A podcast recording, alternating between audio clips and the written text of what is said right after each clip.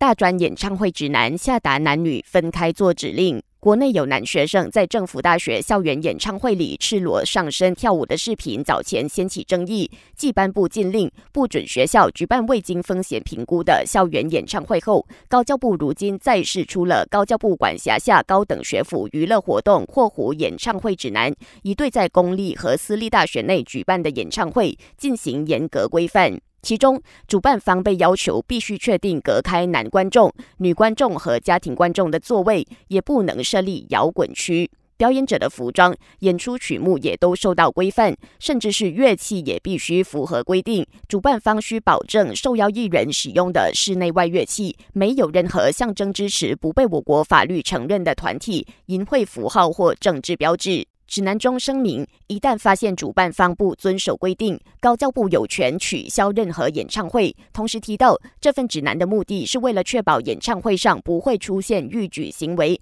对大专学生造成不良影响。